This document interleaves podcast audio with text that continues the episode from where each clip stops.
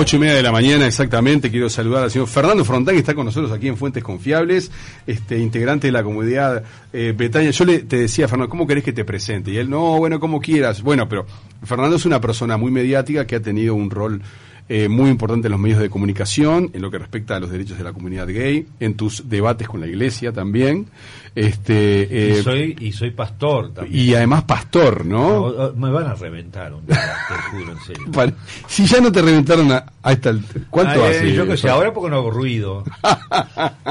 ahora, ahora me metí a tratar de bajar los decibeles al ruido. A ese ruido del que vamos a hablar hoy. Claro, claro, pero eso es un detalle que, que yo resalto, ¿no? Porque siempre fui un, un, hombre de primera línea de confrontación de, eh, de debate mm. y ahora estás trabajando en la, en la comunidad Betania con, este, con personas eh, con, problemas de adicciones. Y... con, familias afectadas por una problemática que es muy compleja, sí. que tiene que ver con las adicciones y las dependencias químicas, básicamente. Bueno, y Drogas, alcohol y benzodiazepina. Bueno, ahí está. Y me gustaría conversar sobre esos grupos de amor exigente que ustedes plantean. Bueno, de, eh, la codependencia, pero dame un ah, segundito. porque... ¿Viste? Yo te dije que me. No, no, él, él, muy caballero me dijo, frename porque yo sigo hablando. ¿eh? este Pero antes de meternos a hablar de este tema que nos parece fundamental, el tema de, cómo salir, porque se puede salir, ¿verdad? Si, la, si la problemática está instalada, sí. Eh, hay, hay, hay tratamientos, distintos modelos de abordajes que se pueden eh, eh, abordar. Cada persona es, un caso. Y entonces hay modelos que se aplican para uno, hay otros que se aplican para otros. Entonces, por lo tanto, el tratamiento tiene que existir si está la problemática. Si no está la problemática, hay que prevenir.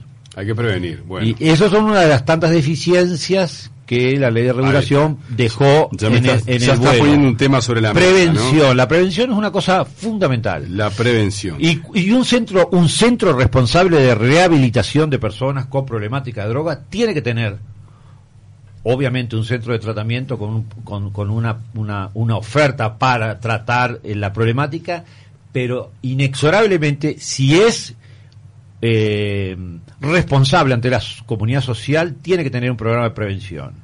Nosotros lo tenemos. Bien. Bien, pero antes de seguir conversando contigo, Martín, vamos a porque cuando pactamos esta entrevista con Fernando, no había caído ningún contenedor con cocaína, no habían agarrado ningún cargamento en la ruta, no teníamos este lío tremendo que tenemos ahora, que... que Se descubrió. pero tú ves un ratón, querido. Sí. Y hay una colonia. Ajá. Agarraron al ratón pero la colonia estaba y estuvo y va a seguir estando, es un problema contemporáneo. Eh, el narcotráfico eh, es, para mi gusto, de la, si no la primera, la segunda economía más importante mundial. Y mueve capitales que están por fuera de la legalidad. Entonces, como está en esa historia de, de ilegal, esa historia por fuera del sistema, eh, los estados muchas veces están condicionados ¿eh?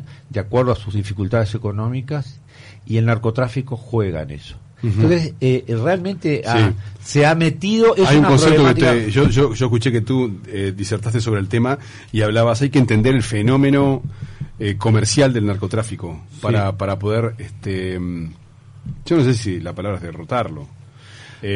por lo menos... aprender a convivir con él con este fenómeno, lo que no quiere decir consentirlo. Claro, claro, bien, buena eh, eh, claro, obviamente, pero eh, la, lo anti, los, las guerras anti, ya perdimos la batalla en ese sentido. Ajá. No, no, los, los Estados Unidos ha sido uno de los de los de los países que más ha atacado el narcotráfico y el, el, el que menos ha logrado nada contra el narcotráfico. Martín, ¿qué pasa hoy en materia de investigaciones? ¿Por dónde venimos? Hoy continúan los Estamos hablando de eh, incautación de puerto, incautación de la estancia. Incautación también en Río Negro. En Río Negro es diferente. Sí. Lo que tiene que ver con las eh, cerca de 6 toneladas que se incautaron en el puerto y también en la estancia de Soriano, continúan las investigaciones, podrían declarar hoy más personas ante la Fiscalía. Eh, hubo una conferencia de prensa en donde participó justamente la Fiscalía y también la Dirección contra el Tráfico Ilícito de Drogas. Y esto decía Carlos Noria, director de esa, eh, de esa dependencia sobre las incautaciones. A nosotros nos, nos asombra ahora la cantidad de droga que está tratando de circular por el Uruguay pero es una situación que no es nueva, ya lo hemos visto anteriormente en menos cantidades. ¿Qué es el beneficio que tiene Uruguay? La infraestructura que tiene. Tiene un puerto, tiene aeropuerto, tiene vías de acceso fáciles de utilizar, pero es una situación que está padeciendo la región. los países este, de la región tienen por lo general estos volúmenes de captación, quizás no tan altos, pero estos volúmenes parecidos de, de captación. Bueno, pero en ese tema también seguimos intercambiando información con la región para ver la situación de nuestros vecinos y también hacer un, un delito transnacional, como decía recién, digo, eh, involucra a personas extranjeras este, que también tienen, se están moviendo en esta, en esta región y bueno, están incidiendo en esta situación el puerto, el aeropuerto, eh, bueno, es una es, es, es, la entrada y la salida justamente de esta droga en el Uruguay, que es un punto neurálgico para que se disperse en el mundo. También explicaba sobre la procedencia de esta droga. El tema de establecer este cuál es el origen de la droga eh, es un tema que estamos trabajando también, por supuesto. Tenemos nuestras sospechas, digo, la manera de ingreso pueden haber sido variadas, más atendiendo en la zona en la que se está operando, en la frontera ahí cerca del río Uruguay, que es una zona bastante complicada. Y bueno, y sí, de alguna manera, al tratarse de un delito transnacional, estamos este, eh, intercambiando información con algunas agencias extranjeras para, para calificar algunos, algunos datos. El río Uruguay como una de las entradas era lo que decía la, la, investigación que se abrió allí, ¿no? Sí. Porque seguramente ya seguramente, teorizo, si el principal responsable, el dueño de la estancia, el, que, el, que dice que no tiene idea cómo entraban esos miles de, ladrillos de cocaína en, en, las bolsas con harina de soja o que aparecieron en su galpón. No, no, no sé cómo llegaron ahí. Es el mismo que tiene. No, el Día de los Inocentes fue el sábado, no me joroben.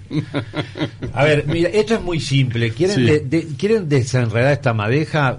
esta es la trampa del capitalismo. Es el punto más vulnerable del capitalismo. El capitalismo tiene un techo y el narcotráfico es el cielo raso de este techo. Uh -huh. Entonces, ¿qué pasa? Es, flat, es plata muy fácil de acceder, es, es plata fácil de lavar y es plata que de alguna manera toca un punto que a, a la humanidad no lo podemos evitar, que es el, la ambición y el deseo de poder.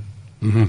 Entonces, si yo accedo a dinero de manera fácil, ha pasado, o sea, la corrupción ha tenido algunos eh, caballitos de batalla bien interesantes y este es uno de los más fáciles. Por eso contamina con, con tanta con tanta inescrupulicidad, ¿no? Porque no porque de alguna manera es plata fácil y está a ver saquémonos el mito no es una cuestión moral. Termina con consecuencias morales obviamente no, está bien, está bien. pero no es una cuestión moral es una cuestión de que de prioridades y de valores que se establecen. Yo viví muchos años en México como pastor en Monterrey cuando eh, eh, era mm, Calderón el presidente. Eh, y, y, y Calderón tuvo la brillante idea estúpida de las ideas más estúpidas pero brillante de declarar una guerra al narcotráfico. Pero estúpida, sí. Eh, sí, sí, sí la, la, brillantez de la guerra, estupidez. Sí. La guerra al narcotráfico, entonces sacó a todo el ejército eh, a eh, ir limpiando el Estado. Entonces, ¿qué pasó? A empezar a limpiar toda la gente corrupta que estaba dentro del Estado en combinación con el narcotráfico, generó un tercer poder que fue el crimen organizado porque quienes estaban dentro del Estado y se veían beneficiados por eh, la plata eh, dulce de, del narcotráfico, finalmente terminaron haciendo el trabajo sucio de, del Estado. Entonces no limpió nada. Bueno, pero eh, entonces, y, y removió. Martín, ¿te quedó alguna, algo más no, para no, no, no, pero, pero Fernando, yo me planteo, y antes que, que de entrar, por ejemplo, en, en, el, en el tema de, de del tratamiento o, o, esa relación con la familia y con la persona que está enferma, ¿no? Bien, perfecto, pero vos tenés, Estados Unidos salió y bombardeó y atacó y acá estamos. No pasó nada. No pasó nada. O, y no va a pasar o nada. sí o no, pero Esa, ver, hay no, miles y miles de muertos. México le declaró la guerra. Sí, Colombia también. Ta. Y ahí están. Pero y, y, si, y si legalizás el, el, yo no yo no digo yo no vi, no miro las cosas en polos. Sí bien. Yo creo que no no no no existe un polo. Tenemos un problema y el problema es mucho más complejo que el narcotráfico. El problema tiene que ver en qué mundo estamos viviendo y qué cultura tenemos para este mundo y cuáles son los parámetros del sistema que gobierna este mundo. Y el problema aquí es el capitalismo. Lo siento, pero eh, será una cuestión está. ideológica. Está, será una cuestión ideológica, Pero, pero- pero, pero- en, en realidad, mientras nosotros no, no miremos esto en la globalidad, es lo mismo que pasa con esta Bueno. problemática después instalada en la, en la, en la microsociedad, que son las personas y la familia. Porque acá hay un punto vulnerable. Hay personas que por Bueno, condiciones biológicas, psicológicas, va, afectivas, ese detalle, ¿no? y eh, generan eh, de alguna manera lo que se llama la dependencia química y el desarrollo de la adicción. ¿No? Y eso genera toda una problemática también familiar, eh, porque un adicto eh, en, en relación con un núcleo familiar desarrolla lo que se llama la codependencia. Entonces hay un sistema familiar afectado, igual que la sociedad. Pero lo, yo me gusta empezar por este punto para entender. Es curioso, la adicción como problemática no es una enfermedad más que del siglo XX y XXI, fines del XX y principios del XXI y lo que llevamos del XXI. Eh, ¿Y por qué antes no sucedía eso? Porque antes, porque habían drogas muy duras. O sea, recordar la revolución industrial que generó un cambio de paradigma bien importante, no solamente en lo laboral, sino en las relaciones económicas, en, en la fuerza de trabajo, en, muchísimas cosas. Los teóricos de la época hacían serias y duras críticas, ¿no? Sí. Que iban para todos lados, ¿no? Iban para, para la iglesia, iban para todos lados. Y hay, hay una frase de Marx muy, muy, muy eh, crítica y aguda referida al puritanismo luterano eh, alemán y él, y él plantea que e- ese puritanismo establecía el trabajo como un valor por sobre otros valores en exceso que finalmente rozaba con la explotación. Entonces, eh, Marx, analizando, decía, la religión es el opio de los pueblos. ¿Qué, es el, qué era el opio? Estamos hablando de una droga dura. Claro, claro, sí, sí, sí. Estamos hablando de una droga dura, pro- producto de, de- de la amapola, yo qué sé, eh, una droga que sigue estando en circulación, pero en realidad no desestructuraba la sociedad las problemáticas de consumo. Sí, era comprendido, o sea, habían drogas duras, el alcohol siempre ha estado. Siempre estuvo el alcohol, y, eh, siempre estuvo. claro. Y estuvieron las, las drogas naturales alucinógenas en todas las culturas. El problema es que en el siglo XX y XXI nosotros tenemos un nuevo cambio de paradigma. Ese cambio de paradigma tiene tres, para mi gusto, tres o cuatro pilares importantes. Uno es el confort, la necesidad de la satisfacción inmediata, el generar un estado de confort por sobre otros valores, que es un engranaje propio del sistema capitalista, porque la, la gente en realidad vive para Está construir pero, proyectos. pero yo, yo agarro y te digo, eh, yo, yo entiendo el concepto que tú manejas, que me parece interesantísimo, ¿no? Es un fenómeno global, es un fenómeno Sí. comercial, económico muy fuerte, este, se habla de los narcoestados, por ejemplo. Sí. Eh, ahora, yo te caigo con mi hijo adicto. Bueno, ahí vamos la al comunidad. punto. ¿Qué Eh, hacemos? eh, mira, lo, lo que hay para Llegó desesperado, ¿no? Sí, llegas desesperado y llegas con una problemática que quien la tiene, el adicto que la padece, es tiene una relación dependiente de base, antes que, que adicto es un dependiente emocional, se construyó una personalidad dependiente. Esa personalidad dependiente genera vínculos dependientes. Si hay un dependiente, está, está la creencia instalada profunda de que yo no puedo vivir por mi cuenta, hay otro que tiene que resolver mi vida. En 10 pesos más, 10 pesos menos, esta es la base. Entonces genera vínculos donde otros tienen que resolver tu vida. Puede ser tu familia, los vínculos más próximos, la comunidad barrial, la iglesia, la sociedad, el Estado. ¿no? El Estado. Y ahí empieza lo que se llama el codependencia, la codependencia, porque la codependencia lo que suele hacer es ve a este sujeto tan vulnerable que le tiene que resolver su vida. Pero, y esto pasa en, en- en- en- distintos ámbitos. De hecho, las adicciones se pueden dividir en muchos grupos. Nosotros nos vamos a concentrar en lo químico, en las dependencias químicas, pero las dependencias sociales, hoy estamos teniendo un serio problema con el tema del celular, que genera un grado de dependencia psicoemocional que tiene un serio impacto, eh, que tiene un... No, hagamos alusiones. No, ellos están trabajando, pero- no, no, pero, pero, y, y eso... y- No, y pues es- tienen los celulares Andrés y pero lo, pero interesante de todo esto es cómo de alguna manera Sí. algo que es una herramienta que de uso, que, que, que- que funcional, que no sé qué, empieza a sustituir ¿eh? los vínculos eh, primarios, ¿no? El celular, cuando yo llamo desde el cuarto, le mando un WhatsApp a mamá, ¿me traes un vaso de Coca-Cola? ¿No?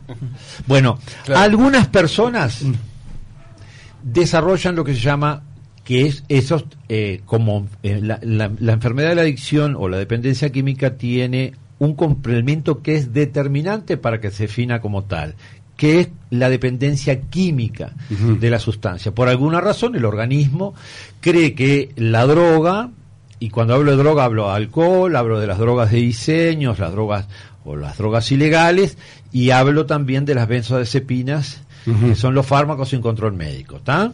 Entonces, eh, eh, la dependencia química, el organismo empieza a creer que es necesario y empieza a asumirlo como tal y empieza a desarrollar una dependencia biológica.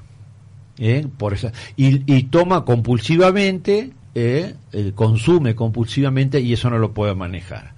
Cuando se, la familia eh, empieza a sospechar, seguramente ya hace como dos o tres años que el problema está en la vuelta.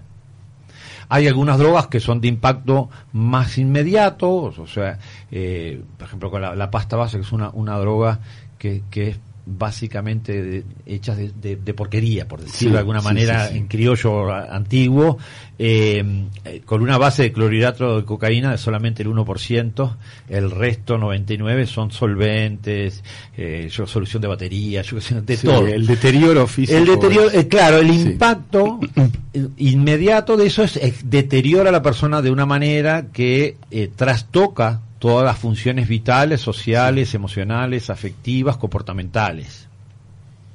Las otras, la cocaína puede tener un proceso, uno puede consumir cocaína 10, 15 años sin tener problemas, eh, hasta que en un momento, efecto dominó, cae una ficha y empiezan a caer todas, ¿no? Como la termita que comió en la cama y un día se te desplomó, ¿no? Al piso. al piso. Sí. Eh, entonces, en, en muchas eh, familias sucede esto. Y otra de las problemáticas que vienen de la mano es que son combinadas, ¿no? Porque, ¿qué pasa? ¿Dónde impactan las drogas? Impactan en el cerebro humano. ¿En qué parte del cerebro? En la parte bioquímica del cerebro, o sea, los neurotransmisores. Nuestro cerebro funciona, eh, eh, es, es como un, un- un gran centro de cómputos, ¿eh? donde tenemos la- las células llamadas neuronas que asociadas entre sí eh, ma- registran información, pero no son con conexiones eléctricas directas, sino que las conexiones eléctricas se da a través de, esta- de estas sustancias bioquímicas, los neurotransmisores. quiero abordar esto y metido No, pero entonces la droga está circulando por ahí. Una vez que está circulando por ahí, está generando alteraciones. ¿Y cómo das vuelta a eso? ¿Cómo Eh, haces? bueno, lo primero es ¿Por qué, por, qué, por qué ustedes consideran tan importante el rol de la familia? Eh, acá lo que una de las cosas primeras es lograr una desintoxicación biológica. Que eso es un Ah. periodo que lleva que lleva, o sea, primero, Desintoxicación primero- biológica. Sí, la desintoxicación, hay varias desintoxicaciones, Sí. pero la primera básica y necesaria para que un adicto entre en abstinencia, eh, entre realmente a como a recuperar sus facultades básicas. De hecho, el cerebro es de las es el creo que el único órgano eh, del cuerpo que puede regenerarse totalmente, contrario a lo que se pensaba hace 10, 15 años atrás, la disciplina neurociencia empezó a investigar y hay un concepto en neurociencia que es la plasticidad cerebral que permite que el cerebro se regenere nuevamente porque produce nuevamente en función de nuevas situaciones eh, de relación en contexto. Eh, pero ¿qué pasa? Si no hay desintoxicación, todo lo que tiene que ver con el funcionamiento del cerebro no, no, no está siendo Aparece el síndrome de abstinencia allí. Eh, bueno, obviamente hay un síndrome de abstinencia. Entonces, gran parte de los procesos terapéuticos es de aislamiento social. Claro. Nosotros manejamos un sistema de aislamiento social. ¿Qué implica el aislamiento social? Todo aquello que pueda estar asociado, porque llega un momento que, que a lo que llega a nuestra comunidad es como un licuado de muchas cosas. Por ejemplo, ¿a qué te referís? El- el- o sea, el- por si alguien no lo tiene- yo, te, yo- yo te llego Mira. con yo llego con, con mi hijo, mi hija, mi sobrino, mi sobrina y ustedes me dicen, bueno, vamos a lo primero, lo primero que lo, primero que nosotros eh, como interventores, la comunidad es un interventor, eh, dialoga con la familia, conoce la problemática, a- algunos datos que tienen que ver. Hay, cuando la Organización Mundial de la Salud define como enfermedad a la adicción eh, y a la dependencia química como tal, eh, también lo hace el DSM-5, el Manual de Diagnóstico de Enfermedades Psiquiátricas, eh, plantea que es la enfermedad del dolor profundo del alma. Y esto tiene que ver con una característica de la adicción que es la baja tolerancia a la frustración. Por general, un adicto tiene una muy baja tolerancia a la frustración, basado en aquello de que el otro tiene que resolver, en la idea de que el otro tiene que resolver mi vida y yo no lo puedo hacer. Entonces tengo que conquistar al otro para que venga. E, ese dolor de frustrante, o sea, todos pasamos ante el dolor. O sea, el dolor es una condición humana, parte del conflicto existencial. Pero enfrentar el dolor es lo que nos hace resilientes. Un adicto no tiene estas condiciones básicamente, por tanto, va a tratar de tapar ese dolor suplantándolo con otras cosas, a veces con la satisfacción inmediata o con la atención de los otros, hasta que llegó la droga. Una vez que llegó la droga y había condiciones, eso se disparó. Había condiciones. Había condiciones y se, se, desarrolló. Muy bien. El, el, esto puede ser más o menos en función de los recursos psicoemocionales que tenga el sujeto que desarrolla la enfermedad. no hay un adicto igual a otro. Y ni todos paran de la misma manera. ¿No hay un método único? No, no, no existe porque hay personas. Si hay, hay personas, por ejemplo, que paran en la calle, en tratamientos ambulatorios, un programa excelentísimo, ese programa de 12 pasos que crearon los alcohólicos anónimos y aquí después una organización en la década de los a fines de los 40, Narcóticos Anónimos, funciona con el mismo programa. Y hay mucha gente que para en la calle así, ¿no? Eh, y está muy bien. Y hay otros que paran con otros modelos. Algunas personas no pueden parar dentro de los tratamientos ambulatorios y, entonces, ¿por qué? Por el grado de intoxicación, por el grado de, de, desarrollado de, su dependencia psicoemocional y de alguna manera también por la compulsión que han generado, porque eh, como enfermedad la adicción es lenta, progresiva, es incurable y una es suficiente, mil no me alcanzan. Cada vez ahora, ahora yo yo voy con ese ser querido y se queda en la comunidad.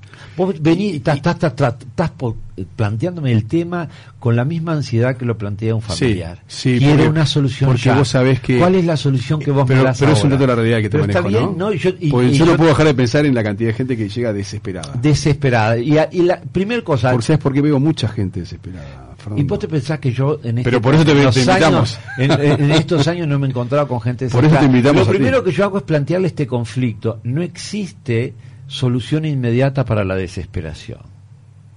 Lo que existe es su camino. Vamos a caminar juntos. Nuestro modelo de abordaje es de auto y mutua ayuda. Es más, de hecho, está conducido y dirigido por adictos en recuperación y un equipo técnico profesional que ayuda y contiene las áreas específicas, psiquiatría, psicología, eh, espiritualidad, porque si estamos hablando del dolor profundo del alma, no estamos hablando de religión, sino estamos hablando del sentido de la vida, estamos hablando del propósito de la vida. Encontrarse consigo mismo. Ustedes hablan de eso. Exactamente. Y hablan de entrenamiento. En realidad es un entrenamiento, porque como la enfermedad es crónica, lo único que podemos hacer con esta enfermedad es detener el consumo y aprender a vivir para enfrentar ese dolor que solo puedo enfrentarlo con, o he podido enfrentar con droga. Entonces, si sacamos la droga, el dolor va a aparecer. Entonces no lo vamos a anestesiar. Por eso necesitas el contacto cotidiano.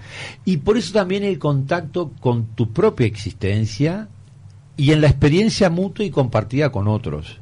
Este modelo que nosotros trabajamos lo creó eh, eh, el padre Haroldo Ram, un sacerdote jesuita americano que estuvo destinado a trabajar en, los, en Brasil, en Sao Paulo, y le tocó como destino de ministerio trabajar con gente de la calle. Y la problemática que encontró en San Pablo en la década de los 80 más sólida era la problemática de drogas. Entonces, dedica dos años el hombre para recorrer distintos modelos de abordaje de estas problemáticas. Y de cada uno de los modelos, modelo Minnesota, Daytop, eh, modelo WOMO, él toma elementos y crea un formato integral donde el sujeto humano es lo importante, su condición espiritual es fundamental, pero sí el trabajo está en, en, en lo que tiene que ver la disciplina, para el desarrollo comportamental de cambio. Uh Andrés quería comentar algo. Sí, Fernando, estabas hablando específicamente sobre cómo se eh, ayuda a una persona adicta,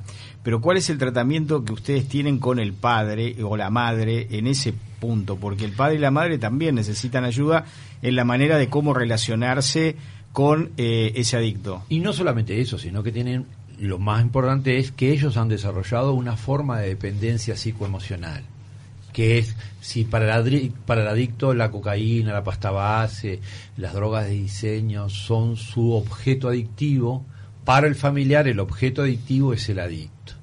Entonces, su dependencia emocional hace que intente resolver compulsivamente la vida de su adicto.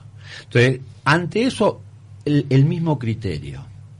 Pares con pares hay una organización que, surgió también en Brasil, al lado de las comunidades terapéuticas que había creado el padre Haroldo Ram, que se llama Amor Exigente.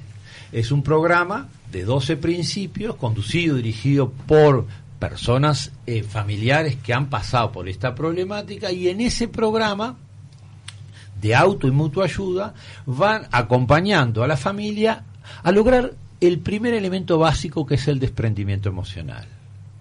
El pánico de un adicto es este vulnerable que tengo enfrente no puede resolver la vida sola si yo no se la resuelvo. De hecho, es lo que ha hecho ese familiar. Taparle las cagadas, cubrirlo, evitarle que enfrente la consecuencia de sus actos, que es precisamente lo que hay que hacer. Vos me estás pidiendo a mí que yo déjalo. Bueno, eh, un poquito. Una, una de la, una, a veces la gente. Yo le estoy haciendo mal también. es que muchas veces cuando yo le resuelvo la vida y no le permito ver las consecuencias, no le estoy permitiendo que se haga cargo de su vida. No le estoy permitiendo que conozca la clave de la vida, que es, es la independencia y la autonomía. Y yo le estoy resolviendo. Pero no solamente eso, lo estoy haciendo de manera compulsiva. Qué difícil eso también. ¿eh? Entonces, las familias vienen locas vienen más, más enferma la familia muchas veces que el adicto que tenemos. Entonces, a esa familia necesitamos primero alejarlos del entorno. O sea, eh, para el adicto, eh, la familia puede ser en su entorno, eh, el, ámbito de consumo, sus amigos, el círculo de vida que ha hecho, el sistema de vida que se ha generado, es su entorno, y la familia, su adicto, es su entorno. Entonces, separamos a ambos.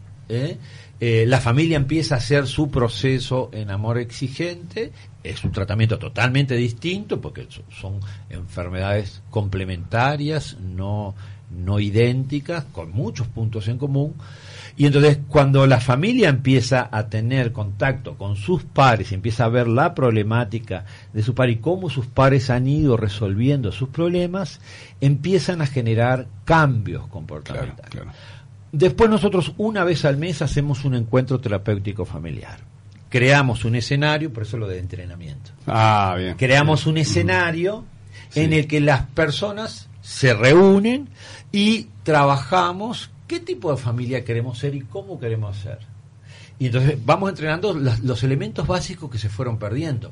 El diálogo, la comprensión, la escucha. Muchas veces el sistema familiar donde hay un adicto es muy parecido a una rueda de carro. Imaginemos una rueda de carro. En el centro, o una rueda de bicicleta, lo mismo. En el centro del eje, un círculo eh, eh, mayor que está por fuera de ese eje y rayos que unen la, el círculo mayor, o sea, la rueda, con el, el eje. Entonces, cuando tú sacas el eje del sistema familiar, o sea, el adicto, porque todo pasa por el adicto las fiestas familiares, las reuniones, las actividades, cómo está, de acuerdo a cómo esté la temperatura con el adicto, va a ser cómo está la familia. Más ahora en fiesta de Navidad, ¿no? Dice, hay que hacer esto, no sé. Todo ese desespero para lograr la atención y concentración del adicto. Entonces, el, tú sacas, tú sacas el, el eje y esos rayos, esos vínculos que estaban todos mediados por el adicto, quedan en conflicto puro. Entonces, ¿Y, a, qué se ofende? Porque una de las cosas que le pasa a un familiar es que en, en, el, en la carrera por salvar la vida del adicto, sí, claro. se pierde de sí mismo. Se sobrecarga, se sobrecarga de trabajo, se sobreexige, da más de lo que puede dar. Se culpa. Se culpa. La culpa es un motor para seguir haciendo mismos comportamientos codependientes. Entonces, la persona le pones un espejo Lo que adelante. hice mal, lo que hice mal yo. Bueno, sí, ni que hablar, pero entonces tú le pones por delante un espejo y se desconoce, no sabe quién es.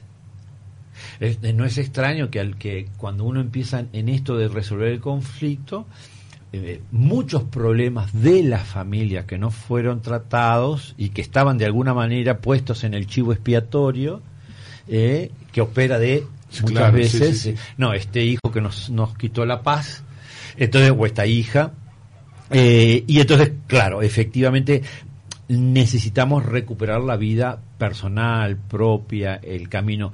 Pero, esto, ¿sabes que No es magia. Esta es, esta es la clave de la vida. Eh, este mundo en el que corremos, donde de alguna manera nos controla todo desde afuera, nos ha quitado el espacio espontáneo y natural del diálogo, de reconocernos en la mirada, en los afectos. Todo este concepto de, de programa de recuperación nace en dos borrachos, Bill y Bob en los Estados Unidos en la Ajá. década de los 20, fines de los 20, Sí. principios de los 30. U- Bill y Bob, uno era corredor de bolsa, el otro era médico, pero los dos eran borrachos y los dos habían perdido todo.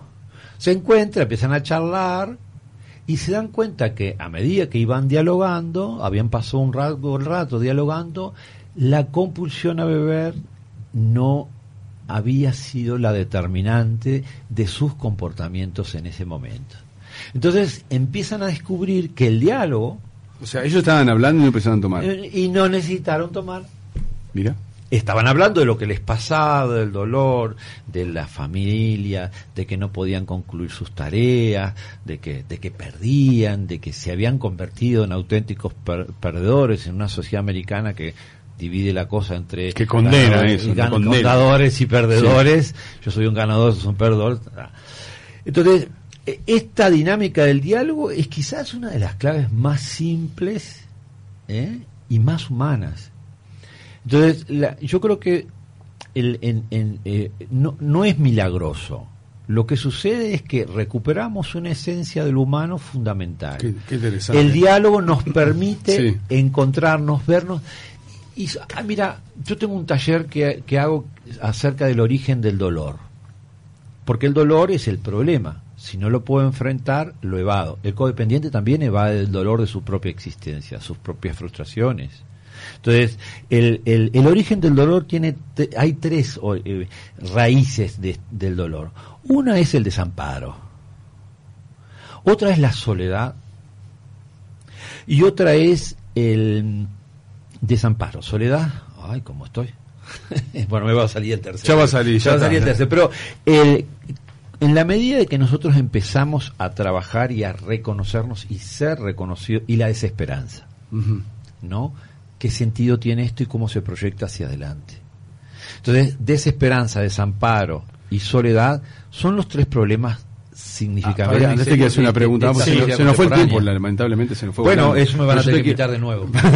¿Cuándo, cuándo consideran ustedes que ese joven adicto está en condiciones de volver a la sociedad, a la jungla, como Nosotros, eh, muchas veces no- podemos? ¿Y cómo evalúan los procesos posteriores para evitar la reincidencia? Porque la reincidencia, eh, ¿en qué medida a ustedes los afecta y cómo siguen después? Mira, eh, el tratamiento tiene nueve meses, dividido en tres periodos. La primera es desintoxicación con un aislamiento total, o sea, la persona no sale de la comunidad y estamos en un entorno rural, granjero, con tareas de campo, sin reloj, sin, sin elementos electrónicos.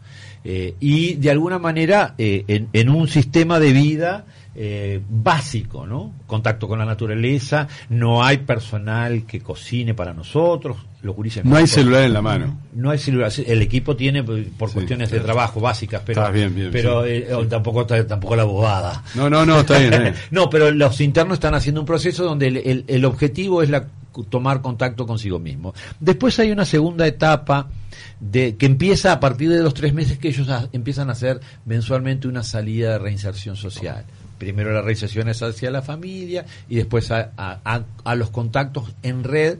De hecho, nosotros preparamos a la gente y entrenamos para que su red de contención posterior eh, sea con los grupos de 12 pasos, ya sea alcohólicos anónimos o narcóticos anónimos, de acuerdo a la droga de preferencia que esté en circulación con la persona. Eh, hay otros que desarrollan inclusive adicciones complementarias al sexo, al juego, y esas adicciones sociales también está el programa 12 Pasos, está en Jugadores Anónimos, está en DASA, que es Dependientes Afectivos y Sexuales Anónimos. O sea, hay, hay, hay, hay una historia de red de contención. En esos tres segundos, esos tres meses posteriores es más concientización. La persona toma contacto con su vida, con su historia, perdona lo que tiene que perdonar de su pasado. Perdonar es un acto de liberar el pasado para poder asumir el presente. hay que enfrentarlo. hay, que enfrentarlo. Y después... No es lo archivo ahí. La concientización, la concientización también lleva de que todos los actos que yo hice, aunque hayan sido influenciados por una enfermedad, son actos de daño. Entonces, en el programa de recuperación hay dos pasos básicamente para la enmienda enmendar el daño ocasionado es la una de las tantas claves para la vida en recuperación. Servir a través de la enmienda. No es pedir perdón a otro. Me tengo que perdonar. Una vez que me perdono, y algunas veces tengo que necesariamente pedir perdón a otro. Pero el daño que yo generé a otro con mis comportamientos tienen que, deben ser enmendados. Y el acto de la enmienda es un proceso de liberación y de toma de posesión de mi propia vida, porque en realidad lo que sucede es eso, eh, posesión de mi propia vida. Y los, los tres últimos meses son de reinserción eh, sociolaboral, termina los nueve meses, y siguen tres meses más en la que nosotros tenemos programas de reinserción. Y después las personas, eh, nosotros creamos o tratamos de orientar a alguien hacia la autonomía e independencia, o sea que alguien cuando sale de la comunidad o termina su proceso, en nuestro concepto y el concepto de la persona sería un sentido de orientación hacia la autonomía e independencia. Fernando, se fue el tiempo y yo quería, eh, dos cosas te quería mencionar. ¿Puedo contar una cosa? Sí, claro que sí. Que diga que es posible. Mira, en el año 2012 tuvimos un caso de un gurijo de dos médicos que arruinado en la pasta, en la pasta base viviendo en una volqueta. Hizo todo su proceso. Cuando llegó a la comunidad tenía la ropa de tanto tiempo que no se bañaba, tenía la ropa pegada a la piel, tuvimos que bañarlo con agua tibia, irle quitando casi con una pinza de ceja la tela de aquella ropa al, al chiquirín. Hizo todo su proceso, fue avanzando, terminó, retomó los estudios, terminó la secundaria, se siguió quedando con nosotros un tiempo más, retomó la facultad y hoy es imaginólogo. ¿Qué estoy queriendo transmitir con esto? No existe caso de adicto, por más agudo que sea, que no sea recuperable. Denle en condiciones y ustedes verán cómo la fuerza de la vida supera la adversidad de esta enfermedad. Y el segundo aspecto es prevención. ¿No? Prevención. Si la problemática no está instalada, necesitamos saber de ella, necesitamos hablar de ella, necesitamos generar diálogo, especialmente en el entorno familiar necesitamos hablar, y la prevención muchas veces no es hablar de drogas, ni saber más de drogas. No, a veces la prevención es hablar de nosotros. Es cómo está funcionando nuestra familia, en qué la estamos basando, qué principio estamos teniendo. nos estamos dando los tiempos para humanizarnos en la familia. Las familias también tienen que hacerlo con los centros educativos. Nosotros tenemos un programa de educación, de prevención en el Instituto Crandon que ha sido brillante brillante. Y tenemos un programa de prevención para la sociedad y hemos recorrido todo el interior del país que es a través de una una charla que se llama droga mal educada entra en tu casa sin sí, lo recuerdo, lo recuerdo. Y fuimos, estuvimos, este, este año recorrimos más de ocho departamentos y, en, en, más de 12 localidades dentro de los departamentos y podemos seguir el año que viene. Sí, la verdad, se, fue el tiempo. Además, lo que dijiste al final, vos sabés que, que de alguna manera este sintetiza inquietudes que llegan de los oyentes, ¿no? Perdón, ¿no será la familia el problema? ¿Por qué no se analiza desde la clase alta la adicción? Hay fiestas donde hay controles de consumo para los jóvenes, en Casaballe no. ¿Y Dios dónde está en todo esto? Dios está en la vida. Sí. Dios está en la vida, pero Dios no es codependiente. Dios le permite a las personas que hagan ejercicio de su libertad. Nosotros, si bien no es un programa religioso, sí espiritual, y entendemos que el concepto de Dios es un concepto muy universal, inclusive para los ateos, y no, no tiene una dimensión estricta que uno pueda ajustar en determinados paradigmas. eh, en realidad el concepto de Dios es lo trascendente. Y todos necesitamos trascendernos y necesitamos desarrollarnos. Casi las tres o cuatro preguntas que las personas tienen eh, eh, como angustia existencial, quién soy, de dónde vengo, hacia dónde voy, qué sentido tiene todo esto, eh, muchas respuestas las podemos encontrar en ese mundo o en ese universo trascendente. Nosotros damos chance para que Dios está y déjenlo en actuar que verán. En el caso de este chiquilín que terminó este como imaginó y familias, pero de todo tipo. Y te digo, si es si hay algo democrático en este país y en el mundo, esa es la enfermedad de la adicción. En nuestra comunidad, para que funcione, tienen que haber de todos los estratos sociales, de todas las franjas etarias, de todas, de alguna manera, eh, los... Tenemos que cerrar acá. Chau. Fue un gusto, Fernando, la verdad, un placer conversar contigo. Eh, Quedaron tantas preguntas para plantear. Bueno, el año que viene. Dale, vamos a seguir hablando porque queda mucho por preguntar. A, ver si podés sintetizarme esto. Sí. Porque, viste, eh, yo, lo, que noto últimamente es un detalle eh, que lo hemos hablado acá muchas veces, ¿no? Es eh, el tema de la naturalización, ¿no? Eh, em, estamos en una, etapa de, legalización de la marihuana. Eh, ¿Eso ha hecho bien o ha hecho mal? El hecho de que parece como que fumarse un porro no, no está tan mal. Yo creo que aquí ha sido muy serio. Yo sé que nos estamos metiendo en, en, otro lío, en otro lío bárbaro, ¿no? Pero yo acá, acá hay un punto Pero clave. la prevención. Uno tiene la impresión, yo tengo la impresión, que, que a ver, yo estoy de acuerdo que, hayan dado este paso de la legalización, pero faltó la otra parte, el mensaje, che, mira que está mal. Lo que pasó aquí es que los Hoy yo si fumo un cigarrillo me siento un asesino. los, los políticos, y cuando digo los políticos digo la responsabilidad política debe escuchar más a la sociedad técnica y a, la, a los que trabajamos en la experiencia. En la ley de regulación de la marihuana ese proceso no se... Eh, fuimos a hablar pero no se nos escuchó ni se nos tuvo en consideración, porque el interés político era superior al interés académico y al interés profesional y al interés de salud. Entonces, en este momento la ley salió, pero no se le dio, por los intereses políticos, no se le dio la prioridad que se tenía que dar a la prevención. Si se hubiera aplicado la prevención de la misma manera que se aplicó con, con el control del tabaco, es, brillante. Nosotros en la charla de la droga mal educada preguntamos a las distintas generaciones que vienen a la charla, ¿quién de que tenga menos de 18 años o 20, menos de 25 años recuerda una propaganda de publicidad de tabaco, de cigarrillos? Nadie. Eh, ¿Qué, quiere decir? La prevención jugó un papel fundamental. Pero, ¿qué pasó? La desprolijidad absoluta que hubo en todo este proceso y hay intereses creados. Porque se dijo que era para regular el mercado del narcotráfico. Primero que la marihuana es el perejil de la feria. Ahora ni te lo regalan, pero bueno.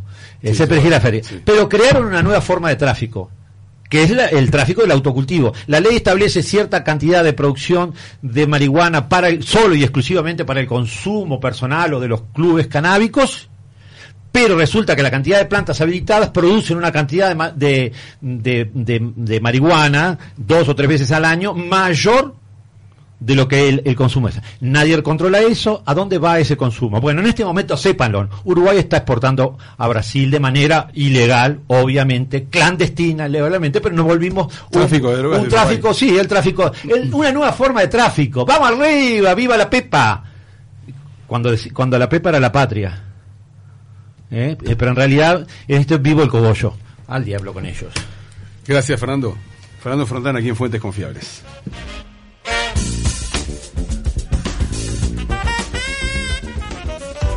Presentó Tu Mutualista Integral. SMI. Es tu salud.